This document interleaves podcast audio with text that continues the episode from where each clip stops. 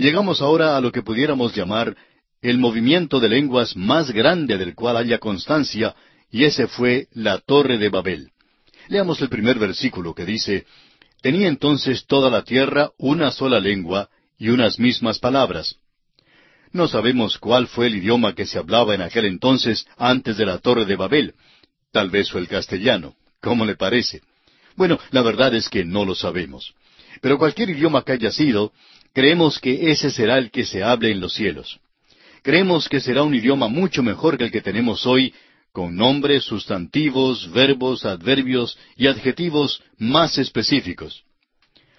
Los versículos dos y tres de este capítulo once de Génesis nos dicen Y aconteció que cuando salieron de Oriente, hallaron una llanura en la tierra de Sinar, y se establecieron allí. Y se dijeron unos a otros, Vamos, hagamos ladrillo y cosámoslo con fuego. Y les sirvió el ladrillo en lugar de piedra, y el asfalto en lugar de mezcla. Por lo visto, amigo oyente, el hombre viajaba hacia el occidente y llegó a una llanura que probablemente esté en el valle entre los ríos Tigris y Éufrates. Por allá en esa región no hay piedra y por eso tuvieron que hacer el ladrillo. Se usaba el ladrillo como algo práctico. Fue una necesidad. Es interesante que muchos de los edificios en nuestras ciudades en el día de hoy están construidos de ladrillo, y suponemos que sea el tipo de material más popular que cualquier otro tipo que se emplea hoy para edificar. Esta no fue una clase de construcción falsa. Note usted cuidadosamente las palabras de ellos. Dice el versículo cuatro, y dijeron, Vamos, edifiquémonos una ciudad y una torre, cuya cúspide llegue al cielo, y hagámonos un nombre, por si fuéremos esparcidos sobre la faz de toda la tierra. La torre de Babel era un sigurat, es decir, una torre escalonada con terraza. Se hallan muchos de estos sigurat que cayeron en ruinas en el valle de los ríos Tigris y Éufrates. Eran hechos de ladrillos. Tenían una construcción sólida y por todo su alrededor había una rampa que llegaba hasta la cúspide. Evidentemente, en la cima, la parte superior, había un altar sobre el cual en ciertas ocasiones se ofrecía sacrificios humanos. Más adelante en la historia también se ofrecían niños a los cuales se los colocaba dentro de un ídolo enrojecido por el fuego. Estas cosas fueron relacionadas con los sigurats, o sea, la torre escalonada con terraza, más adelante.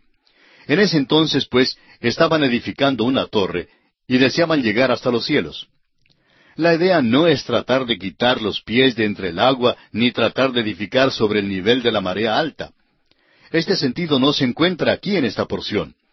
Lo que trataban de edificar era algo que sirviera como punto de reunión para los hombres contra Dios. La Torre de Babel fue una rebelión contra el Dios Todopoderoso. Al parecer, Nimrod encabezó este movimiento. Fue constructor de Babel y la Torre de Babel, la cual sería el lugar para el levantamiento de un imperio mundial que se opusiera a Dios. Para poder lograr su ambición y realizar sus sueños, le faltaban a Nimrod dos factores esenciales. Primero, le faltaba un centro de unidad, es decir, un tipo de centro de operaciones. Le faltaba una capital, por decirlo así, un lugar para juntarse, un lugar al cual acudir. Por eso construyó la ciudad de Babel, porque llenaba uno de sus requisitos para realizar su sueño de levantar un imperio mundial. En segundo lugar, le faltaba un punto de reunión. No era meramente un lugar geográfico, sino un punto psicológico. Le faltaba algo para motivar, para inspirar la chispa del entusiasmo, algo semejante a una canción o un grito de guerra le faltaba un tema impelente y urgente, le faltaba un monumento. En aquel día fue la torre de Babel donde el desafío y la rebelión contra Dios se encontraron. Hagámonos un nombre, dijeron. Fue el lugar de una ambición ilimitada. La torre de Babel no era un lugar a donde el hombre podía acudir en la hora de la marea alta. No estaban construyendo sobre el nivel de la marea alta. Esa es una interpretación muy trivial y hasta infantil. No, esta torre revelaba la actitud arrogante, desafiante y rebelde del hombre contra Dios. Dios había mandado al hombre que debía esparcirse por toda la tierra y llenarla. Pero el hombre contestó, ¿qué va? No pensamos esparcirnos, sino por el contrario, juntarnos. No queremos tener nada más que ver contigo. La torre de Babel fue edificada para mostrar que el hombre se oponía a Dios. Ahora, la torre era más que un mero símbolo. Tenía una significación religiosa. En un sigurat, o sea, en uno de esos templos de forma de torre escalonada con terraza, adoraban a la criatura en vez de adorar al Creador. Adoraban el sol, la luna y las estrellas. Eran sólidos de construcción y algunos eran redondos, mientras otros eran cuadrados. Todos tenían esa rampa que conducía a la cúspide donde se efectuaba la adoración. Quizá escogían al sol, la luna y las estrellas, porque al poder verlos sabían que no iba a haber una inundación. En vez de arrepentirse, consideraron que Dios era malo porque había enviado el diluvio. Veamos ahora la reacción de Dios. Para ello leamos los versículos cinco y seis de este capítulo once de Génesis. Y descendió Jehová para ver la ciudad y la torre que edificaban los hijos de los hombres. Y dijo Jehová, He aquí el pueblo es uno, y todos estos tienen un solo lenguaje, y han comenzado la obra, y nada les hará desistir ahora de lo que han pensado hacer. Todos los hombres hablaban un solo idioma y por tanto no tenían esa barrera tremenda del idioma. De modo que podían juntarse y tratar de edificar una torre. Encontramos aquí que la naturaleza del hombre todavía está caída a pesar del diluvio. Es totalmente depravado. Dios no puede ignorar esta rebelión porque es una rebelión contra Él mismo. Dios va a levantar un muro protector entonces y va a levantarlo porque el hombre es una criatura muy capacitada. Puede viajar a la luna y puede volar en un avión de reacción. ¿No le parece a usted asombroso, amigo oyente, el hecho de que podamos sentarnos en un avión de reacción por allá muy alto en el aire y que a la vez puedan servirnos una comida muy apetitosa? Pues es increíble. El hombre ha logrado eso, amigo oyente. El hombre es una criatura competente.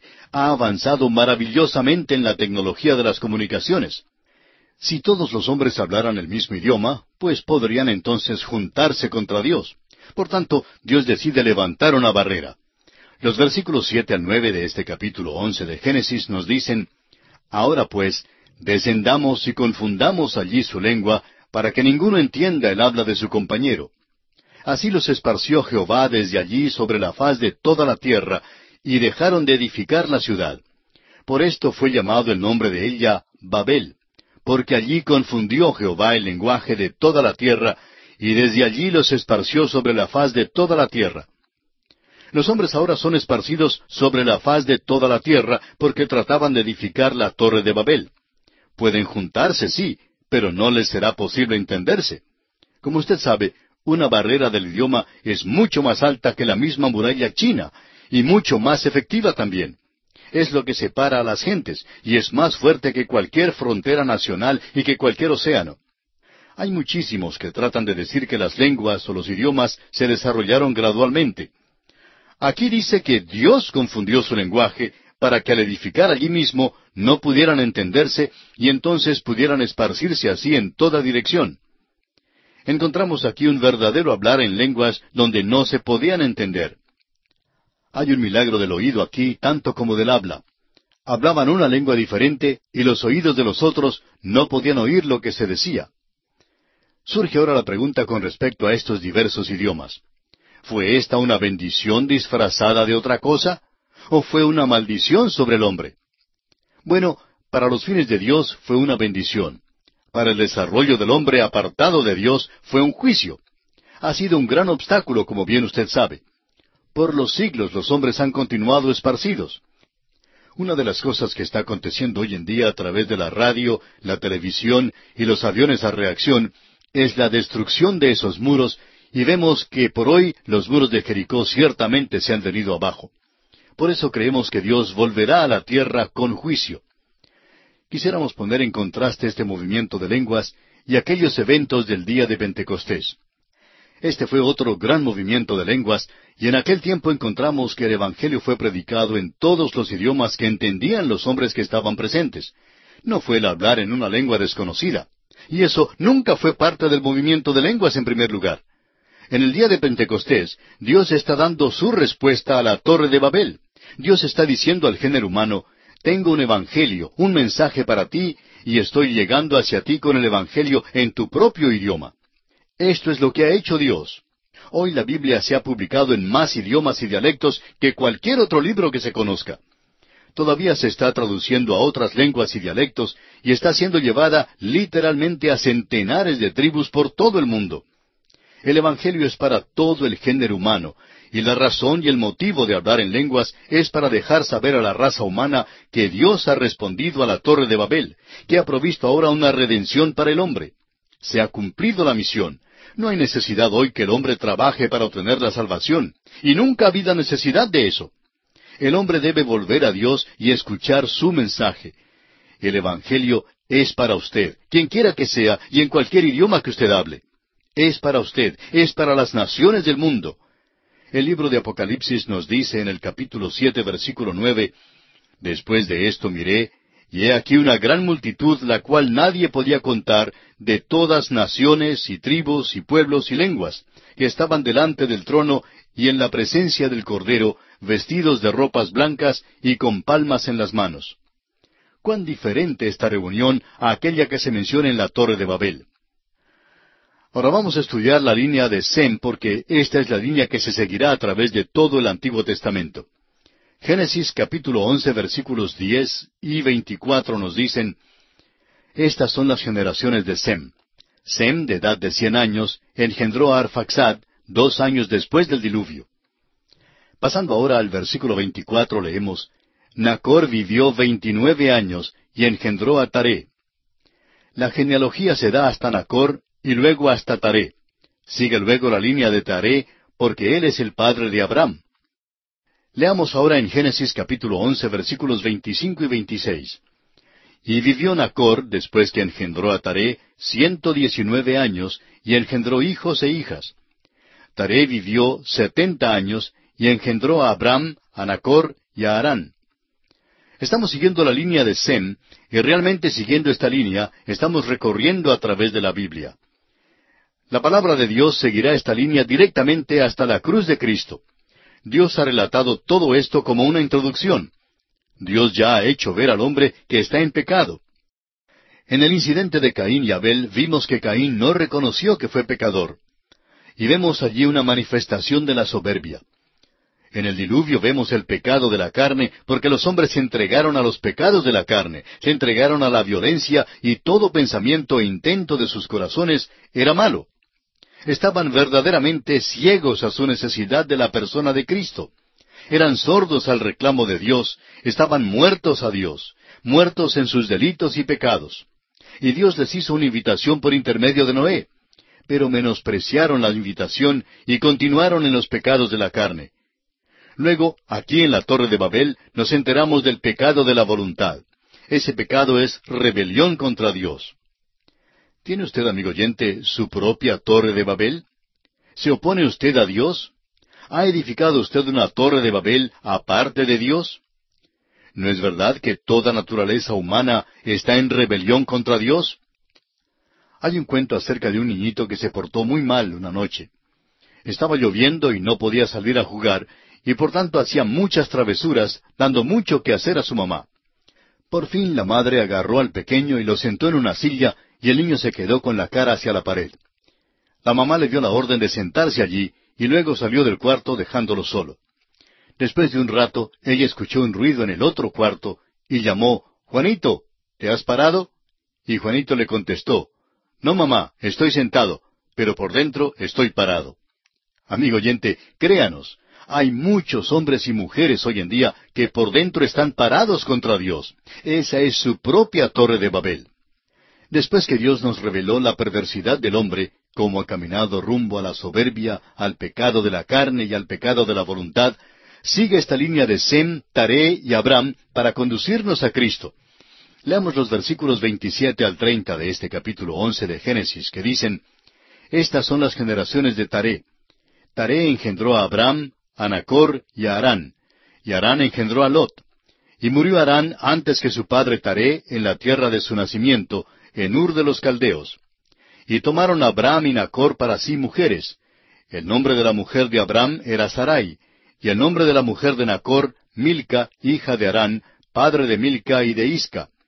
Mas Sarai era estéril y no tenía hijo. La palabra Arán significa demora, y encontraremos que hay una demora en los viajes. Ahora los versículos 31 y 32 de Génesis dicen, Y tomó tarea a Abraham su hijo, y a Lot hijo de Arán, hijo de su hijo, y a Sarai su nuera, mujer de Abraham su hijo, y salió con ellos de Ur de los Caldeos, para ir a la tierra de Canaán. Y vinieron hasta Harán y se quedaron allí. Y fueron los días de Taré doscientos cinco años, y murió Taré en Harán. Este es el principio de la historia de Abraham. Y en este punto el libro de Génesis y la Biblia misma cambian de aspecto.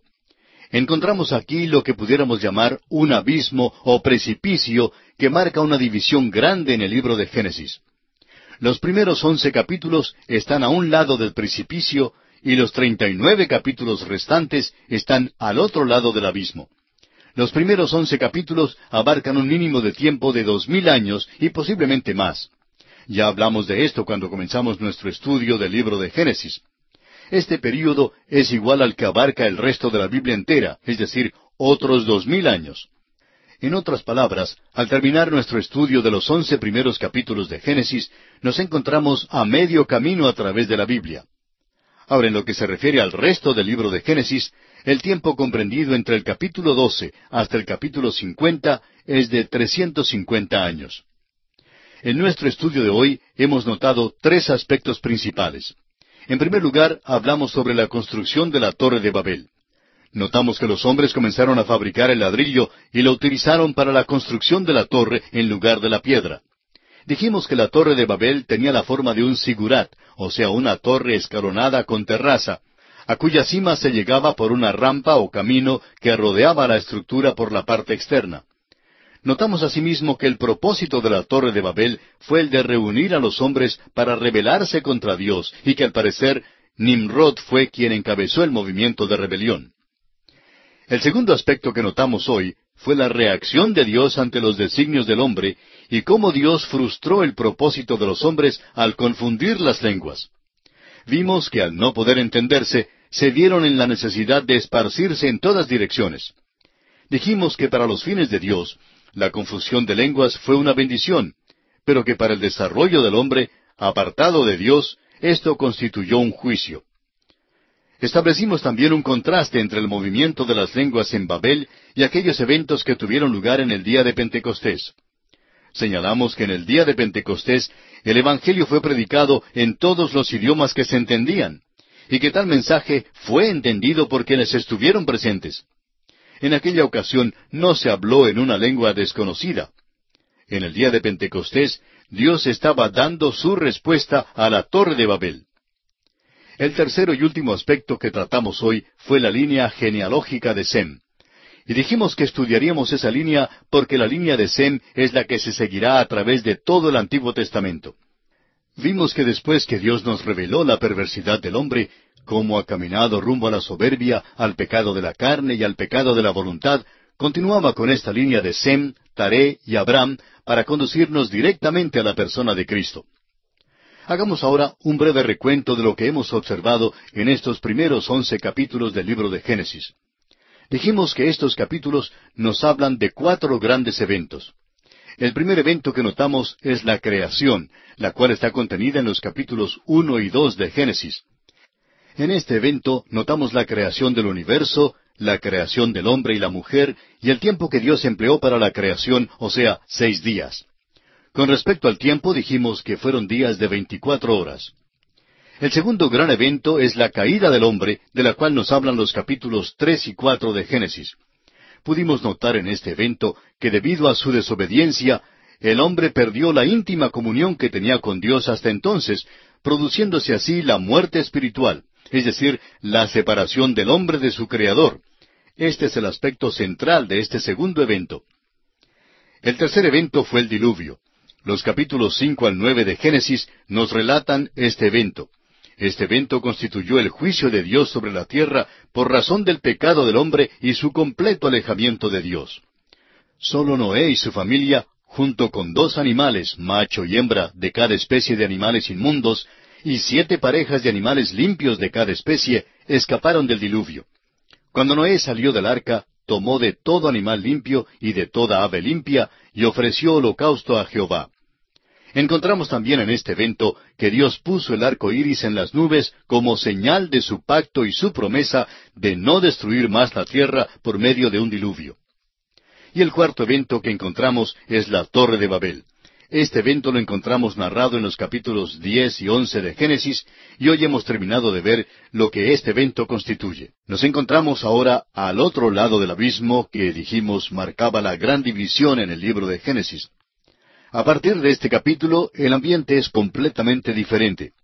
La Biblia va ahora a pasos más lentos, y nosotros iremos también más despacio. El énfasis se quita de los cuatro eventos grandes que notamos en los primeros once capítulos y recae ahora sobre cuatro grandes personajes. Abraham está comprendido entre los capítulos doce al veintitrés. Este es el hombre de fe. A Isaac lo encontramos en los capítulos veinticuatro al veintiséis. Él es el Hijo amado. A Jacob lo encontramos en los capítulos veintisiete hasta el treinta y seis. Jacob era el hijo escogido, pero también el hijo castigado. Y los capítulos 37 hasta el 50 nos presentan a José, el cual pasa por sufrimientos y llega hasta la gloria.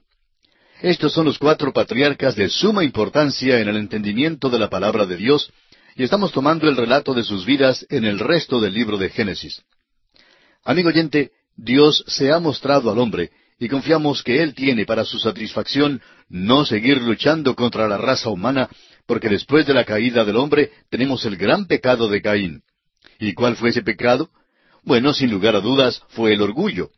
Y podemos decir que Caín estaba enojado porque en el fondo de su corazón él se sentía satisfecho y hasta orgulloso por la ofrenda que presentó a Dios, pero que fue rechazada, trayendo como resultado el odio hacia su hermano Abel. Como usted ve, amigo oyente, la envidia y el orgullo es el pecado del diablo. Es el pecado de la mente. Y en el diluvio es el deseo de la carne. Podemos ver en esas cosas, aun en la imaginación del hombre y en cada una de sus acciones, que todo guiaba a satisfacer el deseo de la carne. En la construcción de la torre de Babel encontramos la rebelión del hombre contra Dios. Dios trajo el diluvio para juzgar al hombre. Si Dios hubiera tenido que esperar el paso de otra generación y hubiera sido paciente por otros ciento veinte años más, aún así el hombre no se hubiera vuelto a Dios. El hombre no hubiera considerado suficiente esta espera divina como una oportunidad para cambiar su mente. Dios ahora se aleja de las naciones y escoge a un hombre del cual hará una nación. De aquella nación, a su turno, vendrá el Salvador del mundo. Hasta aquí Dios ha estado tratando con todas las familias de la tierra. De aquí en adelante pone énfasis en los individuos. Ahora, cuando Dios llamó a Abraham, usted encontrará en él a un hombre de fe. En nuestro programa anterior intentamos señalar a Abraham como el hombre más grande que ha existido en la tierra. Cualquiera que sea la vara que usemos para medir el valor de este hombre de fe, él resalta como un gran hombre. Y vamos a considerar por unos momentos cómo Abraham podría ser igual a un gran hombre aún en nuestros días. En primer lugar, un gran hombre debe ser famoso. Y Abraham ciertamente sobrepasa esa regla. Aún en estos días de la radio, la televisión, el Internet y la avanzada tecnología en la comunicación de masas, muchísimos más hombres han oído hablar de Abraham que de cualquier otra persona. Más han oído hablar de Abraham que del presidente de los Estados Unidos o de cualquiera estrella del cine o de cualquier atleta. Tres de las grandes religiones del mundo datan de Abraham. Son el judaísmo, el islamismo y la cristiandad. Todas datan desde Abraham y esto hace de él una persona muy importante. Hay millones de personas en Asia y en África que han oído hablar de Abraham, pero que nunca han oído hablar de los hombres cuyos nombres salen en los periódicos hoy en día. Otra característica de un gran hombre es que debe ser noble de carácter, un hombre generoso. ¿Y puede usted imaginar a alguien más generoso que Abraham? Dudamos que haya hoy un hombre que pueda hacer lo que hizo Abraham. Cuando Abraham y su sobrino regresaron a la tierra, Abraham le dijo a Lot que escogiera cualquiera porción que deseara tener, y Abraham dijo que tomaría lo que quedaba. ¿Cree usted, amigo oyente, que un hombre haga eso en una negociación hoy en día? Ni siquiera en la iglesia de hoy lo hacen, mucho menos en un mundo rudo de negocios. Pero Abraham fue generoso. ¿Se ha fijado usted alguna vez cuán generoso fue Abraham con los reyes de Sodoma y Gomorra? Les dijo que no llevaría el despojo, ni aun un cordón del zapato. Era a Dios a quien acudía Abraham. En tercer lugar, un gran hombre debe vivir en una hora importante. Debe ser, como dijo Napoleón, un hombre del destino. El hombre y la hora de vida deben de encontrarse en el punto crítico de la vida. Y eso es ciertamente verdad en cuanto a Abraham. Creemos que el mundo estaría de acuerdo con nosotros en los tres primeros puntos que hemos mencionado. Es posible que no esté de acuerdo en este otro punto. La cuarta característica de un gran hombre es que debe ser un hombre de fe. Y fíjese usted que todos los grandes hombres, aun los que no son cristianos, tienen algo en qué creer. Aprenderemos que Abraham tuvo siete grandes visiones de Dios.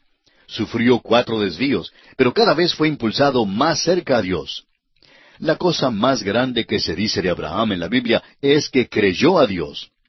En Génesis capítulo quince versículo seis leemos, y creyó a Jehová, y le fue contado por justicia.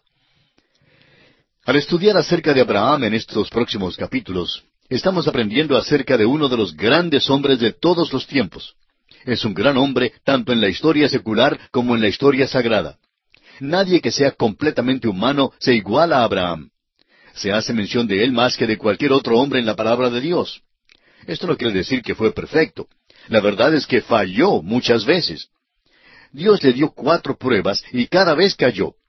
Pero igual que Simón Pedro, se levantó, se limpió y empezó de nuevo a caminar con Dios.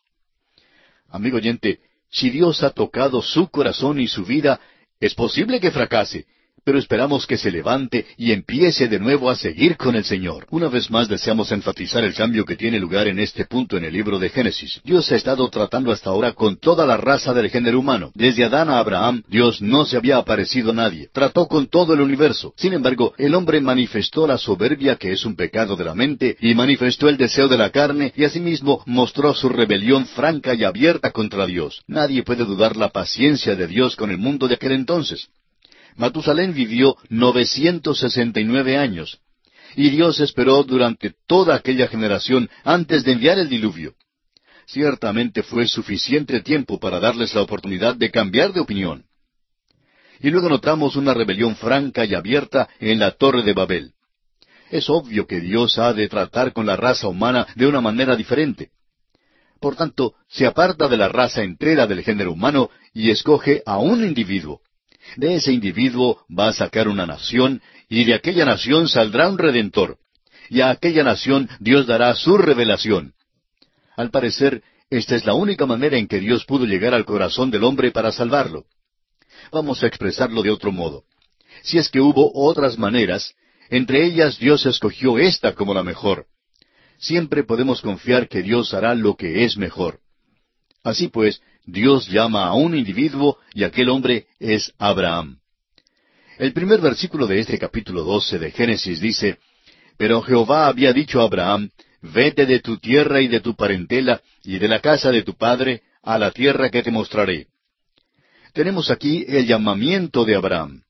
Seguiremos el efecto de este llamamiento a través de la palabra de Dios.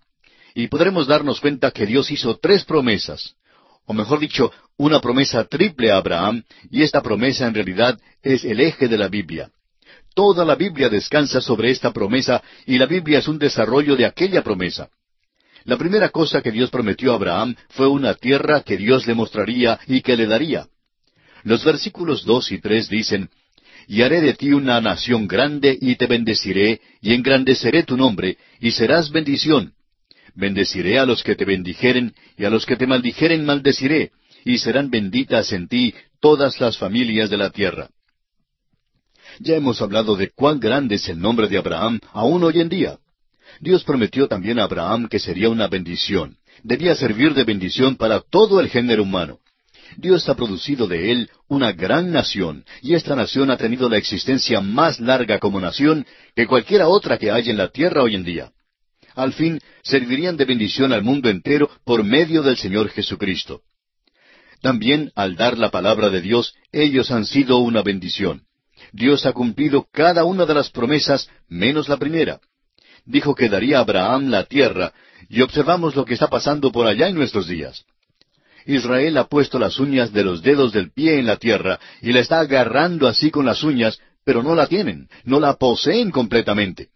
Alguien dirá que Dios no cumplió esa promesa. Amigo oyente, no digamos eso. Vamos a darle a Dios su oportunidad. Mírelo así. Hace cuatro mil años, Dios prometió a Abraham tres cosas que iba a hacerle. dos terceras partes se han cumplido al pie de la letra. Por causa de la desobediencia, Dios no dejó que se quedaran en la tierra. Dios les había amonestado que sucedería esto si eran desobedientes y si se apartaban de Él. Bueno, están apartados de Él hoy día, y como resultado están encarando muchas dificultades. De modo que no digamos que Dios no cumple su palabra. El hecho es que Dios está haciendo exactamente lo que Él dijo que haría. Llegará el día cuando Dios los pondrá en esa tierra, y en aquel día no estarán entonces allí solo por las uñas. Ocuparán toda la tierra hasta el río Éufrates. Estarán en la región donde estaba la nación Etea, y por allí hasta el río de Egipto, el cual es un río pequeño en ese desierto árabe. Parte de esa tierra es territorio que nunca han ocupado antes. En el mismo cenit del poder de Israel ocuparon treinta mil millas cuadradas, pero aquellas no son todas las que Dios les dio. Les dio trescientas mil millas cuadradas, y tendrán que tomarlas según los términos de Dios y en el tiempo elegido de Dios. Y el caso es que nadie podrá evitarlo. Amigo oyente, hemos llegado a la posición de saber que Dios es quien maneja las cosas. Es bueno sentarnos sin ningún temor por lo que los periódicos dicen, sin perturbarnos por lo que está pasando en el mundo. Es Dios quien gobierna las cosas y es Él quien ejecuta lo que Él desea a su manera. ¿No es eso maravilloso? Después de recibir esta promesa, vamos a ver lo que hizo Abraham. El versículo cuatro de este capítulo doce dice, Y se fue Abraham como Jehová le dijo, y Lot fue con él. Y era Abraham de edad de setenta y cinco años cuando salió de Harán. Notemos que Abraham comienza a desobedecer aquí. Llevó a su parentela con él, cuando no debió haberla llevado. Llevó a su padre Taré, y Dios le había dicho que no lo llevara. ¿Por qué quiso Dios que saliera Abraham de la tierra y que se alejara de su parentela? La respuesta la encontramos en el libro de Josué, capítulo 24, versículo 2. Dice, Vuestros padres habitaron antiguamente al otro lado del río, esto es, Taré, padre de Abraham y de Nacor, y servían a dioses extraños. Note usted, amigo oyente, que el mundo estaba ya perdido en aquel entonces.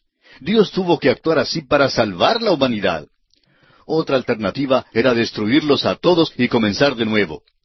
Y me alegro que no lo hiciera porque si lo hubiera hecho no estaría yo aquí, porque yo también soy pecador.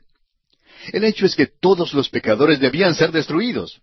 Gracias a Dios que Él es un Dios de misericordia y bondad y que salva a los pecadores. El versículo cinco de este capítulo doce dice, Tomó pues Abraham a Sarai su mujer, y a Lot hijo de su hermano, y todos sus bienes que habían ganado, y las personas que habían adquirido en Harán, y salieron para ir a tierra de Canaán, y a tierra de Canaán llegaron. Claro que tenía que llevar a su costilla, pero ¿por qué lleva a su sobrino y al padre? Como resultado, encontramos que Abraham pasó un período de tiempo en Harán, pasando el tiempo, por así decirlo, él hizo retardar la bendición de Dios. Dios no se le apareció de nuevo hasta cuando entró en esa tierra, hasta cuando se separó de su padre. Ahora llevó a Lot con él hasta la tierra, pero por fin salió de Harán y llegó hasta la tierra de Canaán. Ahora el versículo seis dice, Y pasó Abraham por aquella tierra hasta el lugar de Siquem, hasta el encino de More, y el cananeo estaba entonces en la tierra. Los cananeos vivían en esa tierra. Y quisiéramos añadir algo aquí muy importante.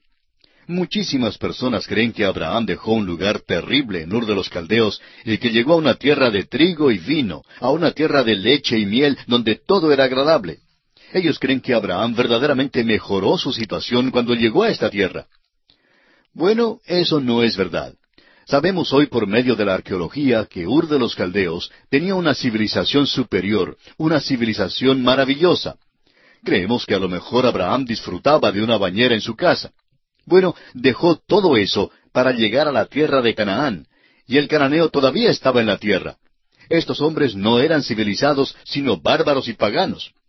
El punto no es que Abraham mejora de situación, sino que Abraham obedece a Dios. El punto central aquí es su obediencia.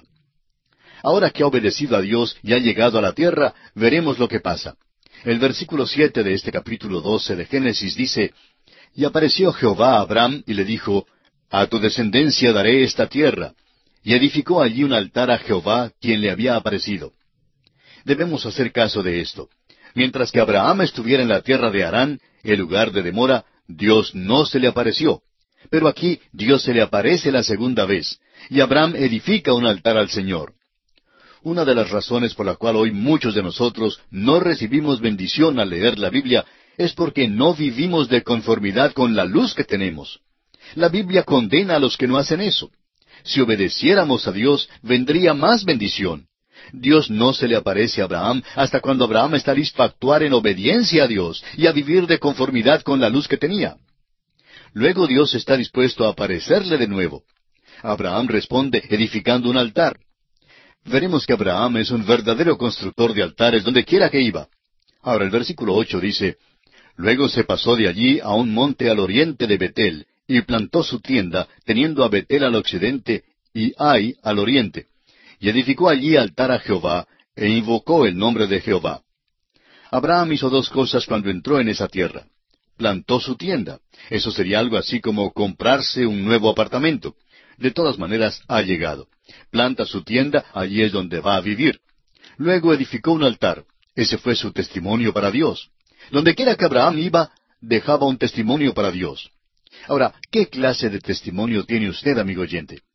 No es menester poner un tratado enfrente de su casa, no tiene que escribir Jesús salva en la parte de atrás de su carro para luego manejar como un maniático en la autopista. Amigo oyente, ese no es un testimonio de ninguna manera.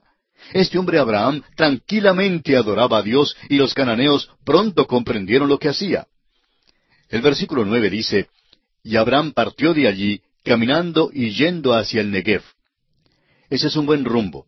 Hace más calor por allí y es mejor clima. Bueno, este hombre viaja hacia el sur, es nómada. Y así llegamos a una mancha en su vida. En realidad, esta es la segunda mancha. Los versículos diez hasta el doce nos dicen, Hubo entonces hambre en la tierra, y descendió Abraham a Egipto para morar allá, porque era grande el hambre en la tierra. Y aconteció que cuando estaba para entrar en Egipto, dijo a Sarai su mujer, He aquí ahora conozco que eres mujer de hermoso aspecto. Y cuando te vean los egipcios dirán, Su mujer es, y me matarán a mí, y a ti te reservarán la vida. Abraham estaba en la tierra, y ese era el lugar de bendición. Dios nunca le dijo que saliera de ella. Pero vino el hambre a la tierra, y nos parece ver a Abraham una mañana saliendo de la tienda y diciendo, Sarai, me parece que todo el mundo se va para Egipto. Hay hambre, como bien sabes, y se está empeorando la situación no sería malo que hagamos los arreglos para salir de aquí. Y suponemos que Sarai dijo, Lo que tú digas, Abraham, soy tu esposa e iré contigo. Después de algunos días, y cuando Abraham hablaba con algunos de los viajeros, oyó alguno de ellos que venía del norte que dijo, La situación se está agravando y está llegando hasta el sur. Por tanto, Abraham le dijo a Sarai aquella noche, Creo que sería bueno que arreglemos el equipaje y nos vayamos a Egipto. Ahora recuerde, amigo oyente, que Dios nunca le dijo a Abraham que saliera de esa tierra. Cuando Dios se le apareció la última vez, le dijo que esta era la tierra. Dios prometió dársela y bendecirlo en la tierra y hacer de él una bendición a otros. Pero Abraham no creyó a Dios y así decidió bajar hasta la tierra de Egipto. Esta tierra de Egipto aquí en las Escrituras es un tipo del mundo. Notará usted que eso es a través de todas las páginas de la Biblia. Bueno, Abraham bajó hasta allá. Es asombroso cómo el mundo atrae al cristiano hoy en día. Tantos cristianos buscan justificarse por lo que hacen. Dicen, no ve hermano que no nos es posible asistir al culto el domingo en la noche porque tenemos que levantarnos muy temprano el lunes para ir a trabajar. Amigo oyente, todo el mundo tiene que levantarse temprano. Y es asombroso que hay algunas personas que bien pueden ir a un banquete durante la semana y sentarse durante un programa largo y pesado de mucha música y mucho hablar, pero entonces no se preocupan de levantarse temprano la mañana siguiente para ir a su trabajo. Es asombroso cómo el mundo atrae a los cristianos hoy día y cómo ellos a su vez se justifican. Si usted se hubiera tropezado con Abraham cuando iba para Egipto y le hubiera dicho, Espera un momento, Abraham, llevas un mal rumbo. No debes seguir así, debes de darte en tu tierra. Abraham quizá le hubiera dado una justificación muy buena. Tal vez hubiera dicho, pues mire, las ovejas se están enflaqueciendo y no hay pasto donde ellas puedan comer. Hay bastante pasto allá en Egipto y por tanto nos vamos para allá. De modo que se fueron a Egipto y de inmediato encararon problemas. Vemos algo aquí que es muy interesante porque Abraham tropieza con dificultades y es por causa de la esposa, porque Sarai su esposa era muy hermosa. Y usted sabe que hace algunos años se encontraron en las cuevas cerca del Mar Muerto lo que han llamado los rollos del Mar Muerto. Bueno, cuando los desenrollaron, se dieron cuenta que eran los capítulos 12, 13, 14 y 15 del libro de Génesis. Pero no fue el texto como nosotros lo tenemos hoy. Más bien era una interpretación del texto. Se describía allí la hermosura de Sarai, dando en realidad su fisonomía y declarando cuán hermosa era esta mujer confirmando a la vez lo que la palabra de Dios dice, que Faraón deseó tomarla por mujer. Este mismo rollo da una descripción del capítulo 13, donde Dios le dijo a Abraham que caminara a lo largo y a lo ancho de la tierra. Este rollo da un relato directo de Abraham con respecto a su viaje. Y lo más interesante es que este texto no es escritura, pero simplemente confirma lo que dice la escritura.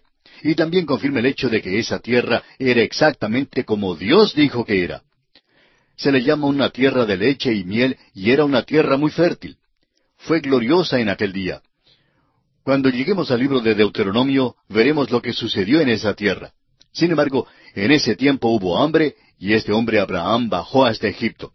Pero reconoció que tropezaría con dificultades allí por causa de la hermosura de su esposa.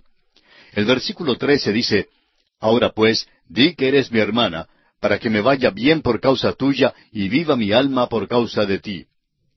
Esta fue una verdad parcial la que dijo. Parte de la verdad a veces es peor que toda la verdad. Y él la dijo para engañar. El faraón entonces tomó a Sarai.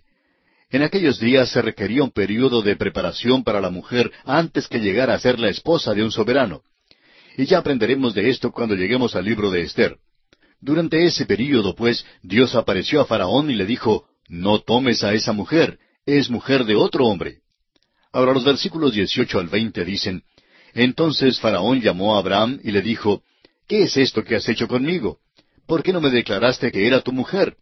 ¿Por qué dijiste, es mi hermana, poniéndome en ocasión de tomarla para mí por mujer?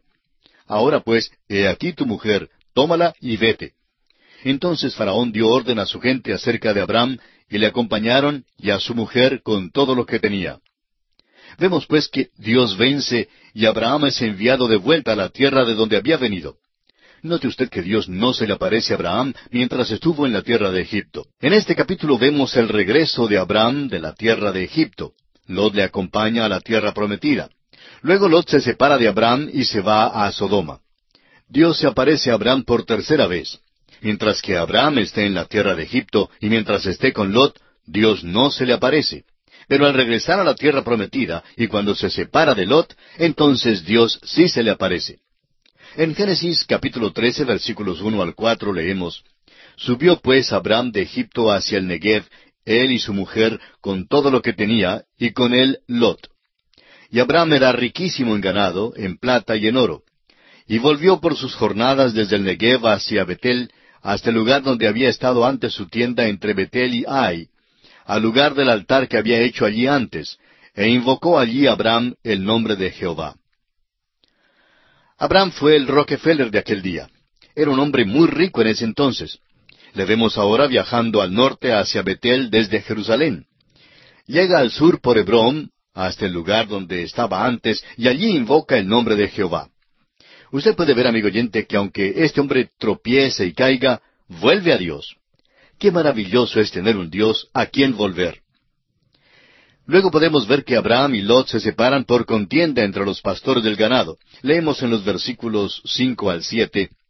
También Lot que andaba con Abraham tenía ovejas, vacas y tiendas, y la tierra no era suficiente para que habitasen juntos, pues sus posesiones eran muchas y no podían morar en un mismo lugar. Y hubo contienda entre los pastores del ganado de Abraham y los pastores del ganado de Lot, y el cananeo y el fereceo habitaban entonces en la tierra. Usted puede ver, amigo oyente, que a Lot le fue muy bien en la tierra de Egipto y que él también era rico. La palabra de Dios es una palabra maravillosa, si solo dejamos que nos hable. Notaremos que Abraham adquirió dos cosas allí en la tierra de Egipto, y ellas le van a causar un dolor indecible. Una de las cosas que adquirió fue las riquezas. La otra fue una de egipcia que se llamaba Agar, y luego leeremos más acerca de ella. Aquí las riquezas son las que le causan dificultad. Abraham y Lot tienen que separarse porque hay contienda entre los pastores del ganado. ¿Notó usted que el cananeo y el fereceo habitaban entonces en la tierra? Los pastores de Abraham y Lot se peleaban, y ellos no lo aprueban. Pues el cananeo le susurra al fereceo, Míralos, de nuevo se pelean. Entraron en la tierra y edificaron un altar al Dios vivo y verdadero. Por cierto que cuando primero llegaron aquí, estimábamos a Abraham y creíamos que era honesto y que hablaba la verdad. Pero véanlos ahora.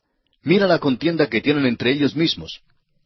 No creemos que ahora el cananeo y el fereceo quedaran con una buena impresión acerca de Lot y Abraham. Amigo oyente, vamos a decir algo que a alguien le puede caer mal. No conocemos el lugar donde usted vive, pero si es como otros tantos lugares, incluyendo el mío también, podemos decir que los metodistas, los bautistas y los presbiterianos no se llevan muy bien. Hay contienda. A veces en algunas iglesias hay pleitos internos. Los que no son creyentes afuera saben todo acerca de ellos. A lo mejor esas personas pensarán, bueno, si el Evangelio es así, prefiero no tener nada que ver con el Evangelio. Bien puedo fácilmente estar metido en pleitos fuera de la iglesia. No me hace falta ser miembro de la iglesia para buscarlos. En Juan capítulo 13, versículo 35 leemos, En esto conocerán todos que sois mis discípulos, si tuviereis amor los unos con los otros. Esto es lo que dijo nuestro Señor Jesús. No dijo que los hombres sabrían que somos sus discípulos si somos fundamentalistas y organizamos una iglesia. Por supuesto que no. Si tuviereis amor los unos con los otros. El fereceo y el cananeo, ellos sí saben cuando hay pleitos en las iglesias, amigo oyente. Hay muchísimas personas que hoy no son ganadas para Cristo por causa de los pleitos que hay en las iglesias. El fereceo y el cananeo estaban viviendo en la tierra, y todavía viven en la tierra, y están muy cerquita de la iglesia suya.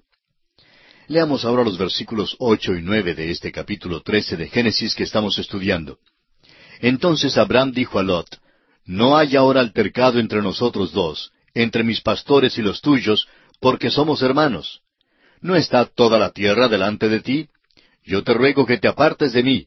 Si fueres a la mano izquierda, yo iré a la derecha, y si tú a la derecha, yo iré a la izquierda. Es Abraham quien enfrenta el problema y hace la separación. Decimos que él es un gran hombre porque se requiere una nobleza de carácter para decir lo que le dijo a Lot. Abraham le pide a Lot que escoja lo que quiera, y él está dispuesto a quedarse con lo que sobre. En los siguientes versículos, comenzando con el diez hasta el trece, leemos Y alzó Lot sus ojos, y vio toda la llanura del Jordán, que toda ella era de riego, como el huerto de Jehová, como la tierra de Egipto en la dirección de Zoar, antes que destruyese Jehová a Sodoma y a Gomorra. Entonces Lot escogió para sí toda la llanura del Jordán, y se fue Lot hacia el oriente, y se apartaron el uno del otro. Abraham acampó en la tierra de Canaán, en tanto que Lot habitó en las ciudades de la llanura, y fue poniendo sus tiendas hasta Sodoma.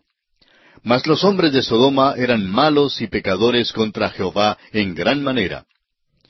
Lot escogió un lugar bello. Es interesante pensar que Lot vivía con Abraham en la tierra.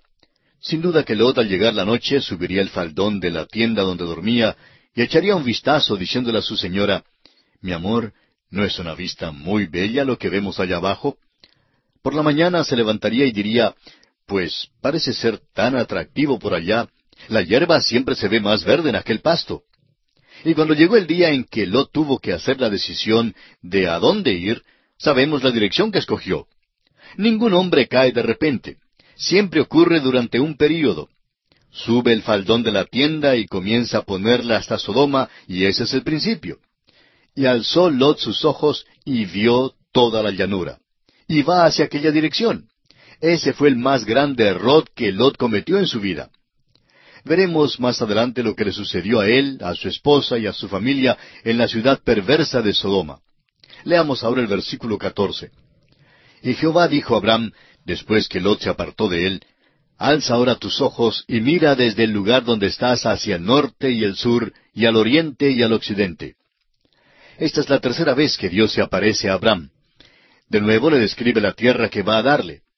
Al continuar Dios apareciéndosele a Abraham y más tarde también a los otros patriarcas, Dios puso límites por todos lados de la tierra. En otras palabras, les puso una frontera y les señaló exactamente los límites de aquella tierra.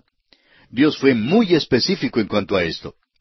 Aquí mismo nos gustaría insertar este pensamiento. Los hombres deben deshacerse de los himnos que expresan que el cielo está en un lugar indefinido. Permítanos decirle, amigo oyente, que el cielo es un lugar verdadero. No es, como expresan unos himnos, una isla hermosa en alguna parte del más allá.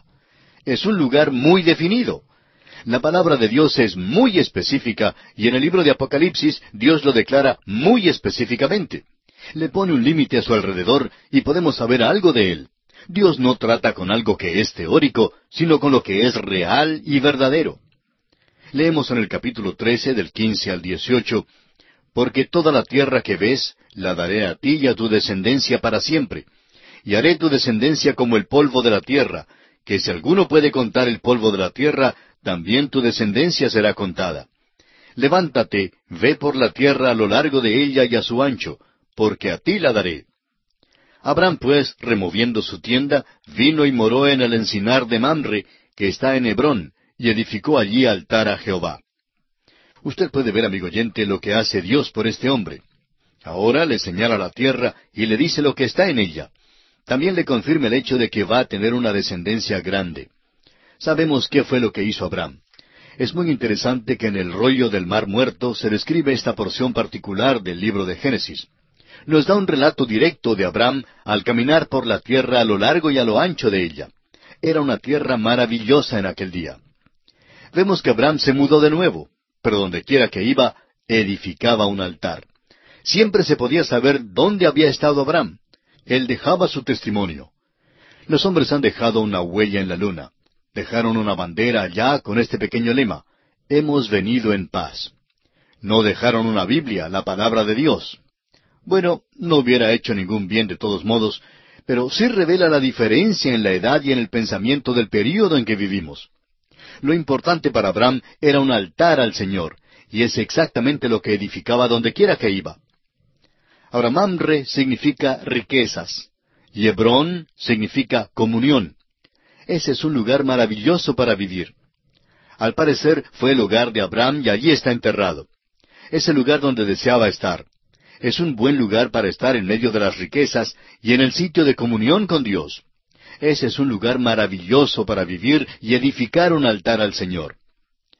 Vamos a comenzar ahora el estudio del capítulo 14, y aquí en este capítulo se nos presenta la primera guerra de toda la historia, en la cual Abraham liberta a Lot. También se nos presenta al primer sacerdote, Melquisedec, el cual bendice a Abraham. Es un capítulo notable. Sin embargo, no parece caer bien aquí en esta historia. Uno siente que si se hubiera omitido, todavía habría continuidad. A pesar de esto, es uno de los capítulos más importantes en el libro de Génesis. Leamos los versículos uno y dos del capítulo catorce. Aconteció en los días de Amrafel, rey de Sinar, Arioc, rey de Elazar, Kedorlaomer, rey de Elam, y Tidal, rey de Goim, que éstos hicieron guerra contra Bera, rey de Sodoma, contra Birsa, rey de Gomorra, contra Sinab, rey de Adma, contra Semeber, rey de Seboim, y contra el rey de Bela, la cual es Soar. Estos versículos parecen servir de buen ejercicio para la pronunciación, ¿no le parece? Tenemos aquí un documento histórico. Los reyes del oriente derrotan a los reyes de Sodoma y Gomorra. Ese es el informe de los primeros once versículos. Por algunos años, los eruditos críticos y radicales rechazaban esta narración. Decían que estos hombres no aparecen en la historia de ninguna manera, y puesto que no aparecían en la historia secular, esta era una historia ridícula. ¿Sabe usted, amigo oyente, que los nombres de estos hombres han sido hallados inscritos en monumentos y en lápidas? Por eso sabemos que sí existieron. En efecto, el nombre Amrafel, que se menciona en este capítulo, se lo conoce ahora con el de Amurabi en una historia secular. Un hecho muy significativo que encontramos aquí es que hubo una guerra, y esta es la primera guerra que se menciona en la Biblia. Por tanto, vemos que los hombres comenzaron desde temprano a guerrear. En Génesis capítulo 14 versículos tres y cuatro leemos, Todos estos se juntaron en el valle de Sidim, que es el mar salado. Doce años habían servido a Kedorlaomer, y en el décimo tercero se rebelaron. Es solo una narración histórica la que tenemos aquí, y no intentamos leer este capítulo versículo por versículo. Los reyes del oriente llegaron y vencieron a los reyes que se habían juntado alrededor de la parte baja del mar muerto. Están listos para llevarlos cautivos. Si usted tiene un mapa en la parte de atrás de su Biblia, favor de buscarlo, y encontrará que a ellos casi les toca pasar por la tienda de Abraham para dejar el mar muerto. Viajarían cruzando el fértil camino con la forma de un arco, y luego volverían a la tierra de donde vinieron desde el oriente. Esto es interesante y sirve de relato histórico y nos informa sobre la primera guerra. No vamos a entrar en todos los detalles. Al parecer, los reyes del oriente habían luchado allí antes y tuvieron sujetos a los reyes de Sodoma y Gomorra, pero ellos se rebelaron. Esto causó que los reyes del oriente hicieran guerra de nuevo. Pero no creemos que la narración histórica sea el propósito principal del escritor al relatarnos esto. Lo significativo es que Lot estaba envuelto en esto y Lot es sobrino de Abraham. Usted puede notar que Lot vivía en Sodoma y fue llevado cautivo. Como ya hemos sugerido, cuando los reyes del oriente salieron de la región de Sodoma y Gomorra, viajaron hacia el norte por la orilla oeste del Mar Muerto.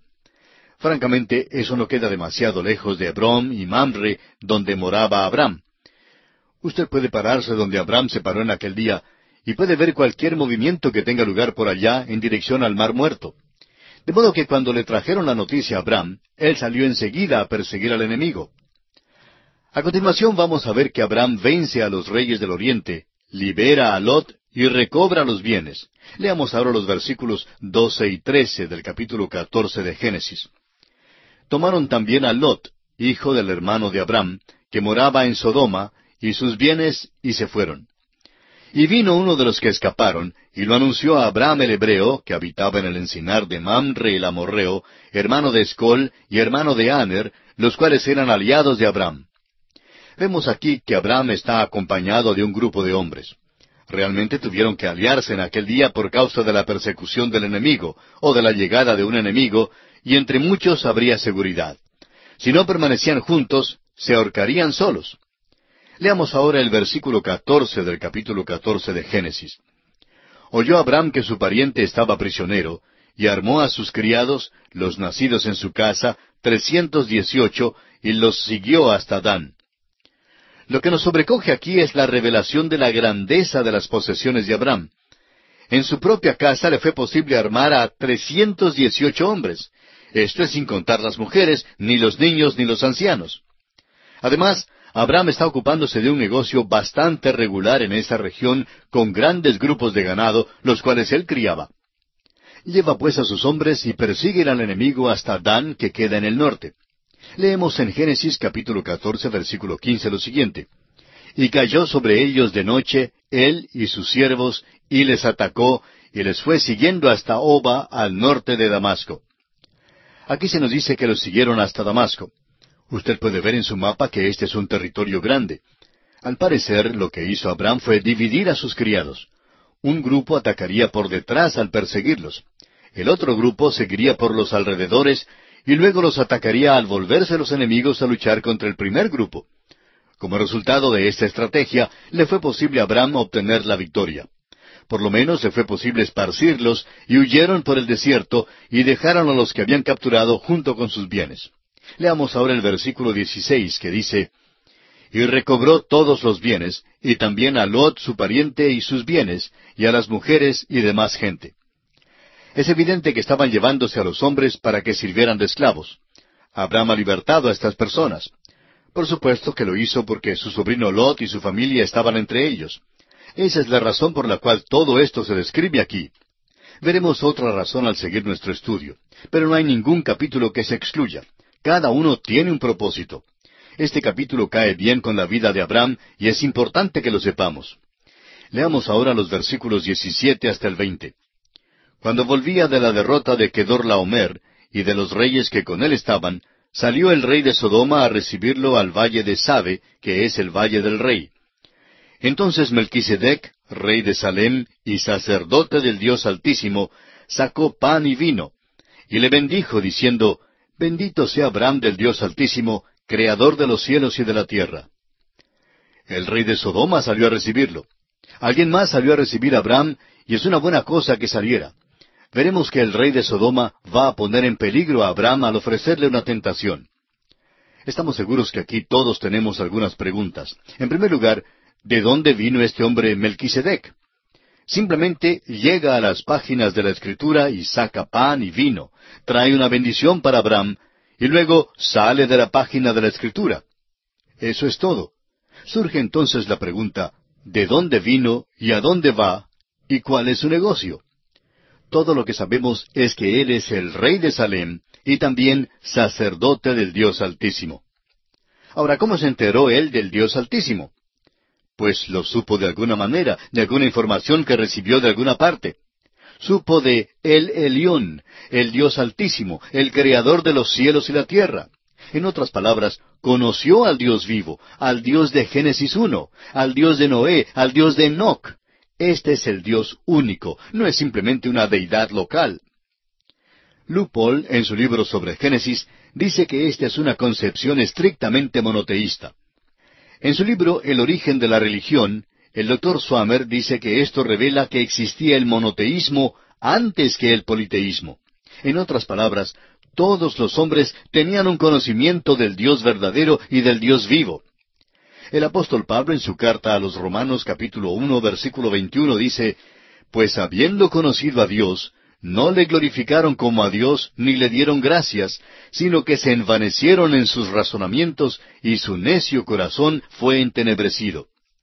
Pablo dice que por esta causa comenzaron a adorar a las criaturas antes que al Creador. Sin embargo, nos encontramos aquí con un hombre quien es sumo sacerdote.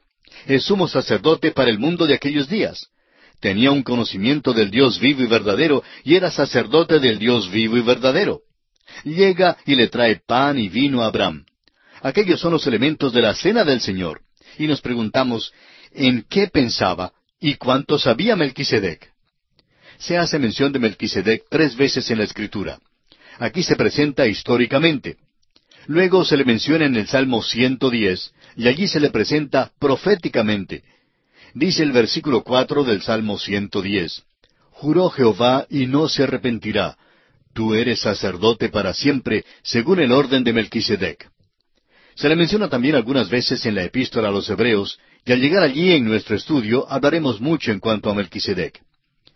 Hebreos capítulo siete versículo tres dice, sin padre, sin madre, sin genealogía, que ni tiene principio de días, ni fin de vida, sino hecho semejante al Hijo de Dios, permanece sacerdote para siempre. Ahora entendemos por qué no se dice nada en cuanto a su origen. No se dice nada en cuanto al padre ni a la madre, y parece muy extraño porque el libro de Génesis es un libro que habla sobre las familias.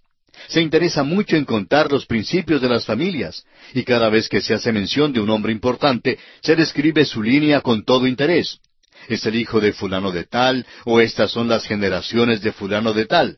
Son frases conocidas que encontramos en el libro de Génesis. Pero no se nos cuenta nada en cuanto a la familia de Melquisedec. La epístola a los Hebreos deja muy en claro que no se hace mención de ella, porque el sacerdocio de Cristo, desde su comienzo, es según el orden de Melquisedec. El orden del servicio del sacerdocio de Cristo sigue al orden de Aarón, en el cual nuestro Señor Jesucristo fue un sacrificio y entró en el lugar santísimo para sacrificarse él mismo. Sin embargo, en su persona, nuestro Señor Jesucristo no tuvo principio ni fin de días. Por tanto, es según el orden de Melquisedec.